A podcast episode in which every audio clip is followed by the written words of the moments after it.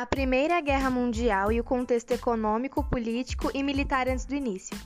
A Primeira Guerra Mundial, que durou de 1914 a 1918, foi considerada por muitos de seus contemporâneos como a mais terrível das guerras. Por este motivo, tornou-se conhecida durante muito tempo como a Grande Guerra. Para se compreender os motivos de ter sido uma guerra tão longa e de proporções catastróficas, é necessário relembrar alguns aspectos do cenário político e econômico mundial das últimas décadas do século XIX. Na segunda metade do século XIX, a junção entre capitalismo financeiro e capitalismo industrial proporcionou a integração econômica mundial, favorecendo assim principalmente as nações que haviam começado o seu processo de industrialização além da Inglaterra. Entraram nesse cenário a França, a Itália, a Alemanha, Bélgica, Estados Unidos e Japão. Essas mesmas nações expandiram significativamente seus territórios em direção a outros continentes, sobretudo ao asiático, o africano e a Oceania.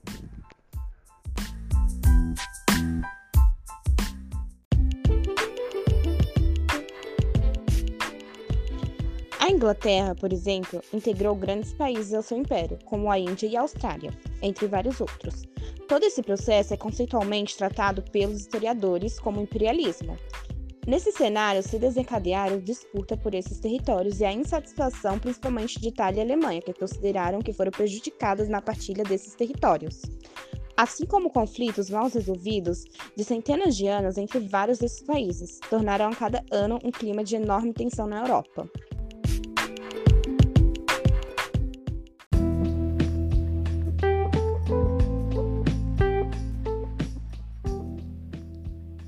Entre outros vários acontecimentos, podemos destacar esse como os principais problemas que culminaram neste trágico conflito mundial. No início da década de 1870, a Alemanha enfrentava a França naquela que ficou conhecida como a Guerra Franco-Prussiana. Ao vencer a França, a Alemanha passou a ter posse sobre uma região rica em minério de ferro e de terras férteis que foi importantíssima para o desenvolvimento da sua indústria, incluindo a indústria bélica. Tratava-se na região Alsácia-Lorena. A França, na década posterior à guerra contra a Alemanha, desenvolveu um forte sentimento de revanche, o que provoca uma enorme tensão na fronteira entre esses dois países.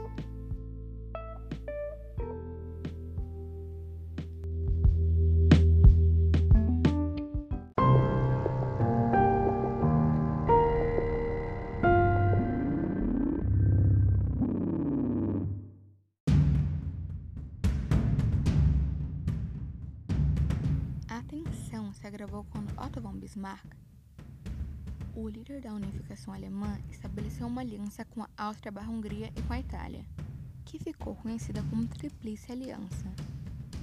Essa aliança estabelecia tanto acordos comerciais e financeiros quanto acordos militares.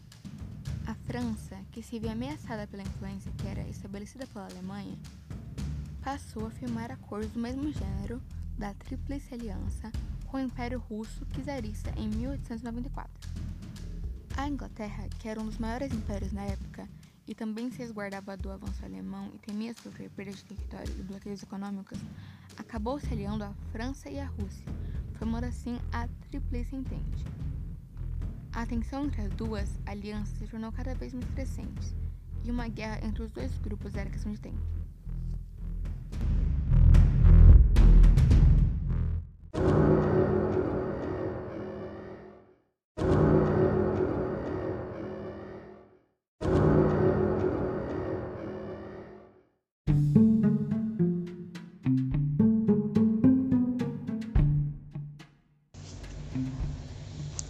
Na região dos Balcãs, nome dado à região sudeste da Europa que engloba Albânia, Bósnia e Herzegovina, Bulgária, Grécia, Macedônia, Montenegro, Sérvia, o Kosovo, a porção da Turquia no continente europeu, bem como parte da Croácia, da Romênia e da Eslovênia e se estende até o Mar Negro.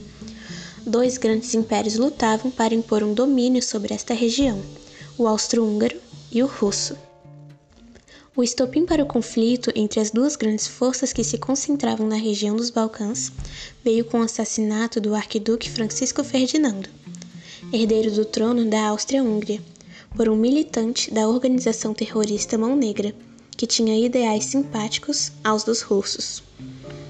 O assassinato do arquiduque ocorreu em 28 de janeiro de 1914, em Sarajevo, capital da Bósnia. Sua morte acirrou os ânimos nacionalistas e conduziu as alianças das principais potências europeias à guerra. A Áustria percebeu nesse fatídico acontecimento a oportunidade de atacar a Sérvia. Diversos outros conflitos entre países europeus se iniciaram.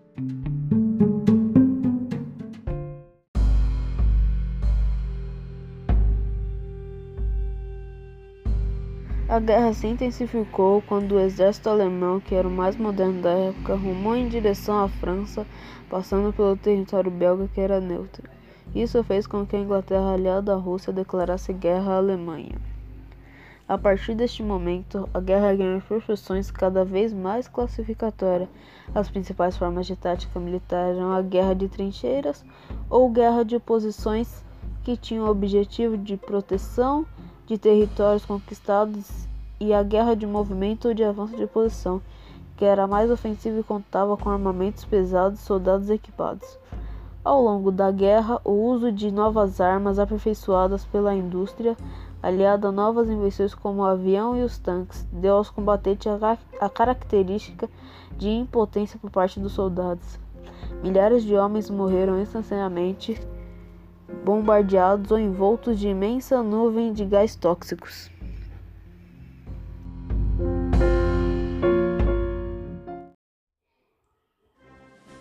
A participação do Brasil na Primeira Guerra Mundial. O Brasil teve uma participação modesta na Primeira Guerra Mundial, já que não possuía grandes recursos bélicos. Assim sendo, o país limitou-se a fornecer apoio pontual, em colaboração nos combates aéreos e marítimos bem como no auxílio aos feridos nos campos de batalha. Em 3 de abril de 1917, um navio mercante dos Estados Unidos foi torpedeado por submarinos alemães e no mesmo dia, um navio brasileiro também foi no Canal da Mancha. Isso provocou rompimento das relações diplomáticas dos dois países com o Império Alemão. Pouco tempo depois, os Estados Unidos entraram em guerra contra a Tríplice Aliança entre austríacos e alemães.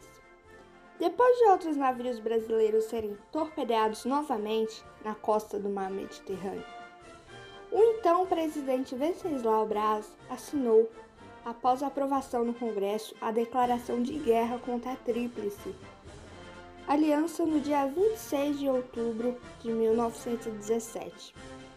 O Brasil enviou à guerra uma divisão de sete navios de combate. Além dessa divisão marítima, outra contribuição pontual do Brasil à guerra ocorreu no combate no ar, em auxílio à aviação de guerra britânica e aos feridos em combate.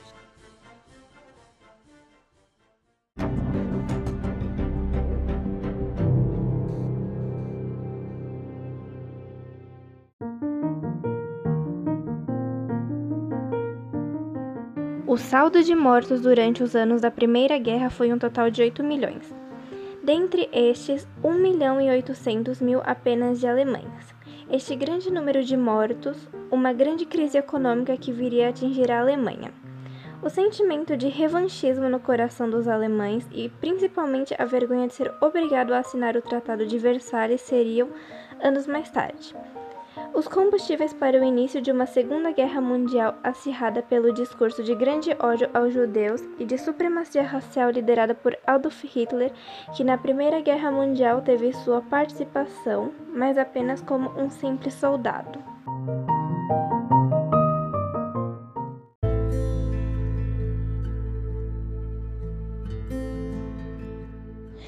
A Grande Guerra chegou ao fim em 1918, com vitória dos aliados da França e grande derrota da Alemanha. O ponto mais importante a se destacar quanto ao fim da guerra são as determinações do Tratado de Versalhes. Nessas determinações Este tratado dizia que a Alemanha derrotada deveria pagar uma indenização pelos danos da guerra. Também foi obrigada a ceder territórios que havia dominado durante o imperialismo e os conquistados durante a guerra, e a reorganizar seu exército, diminuindo o número de armas e soldados.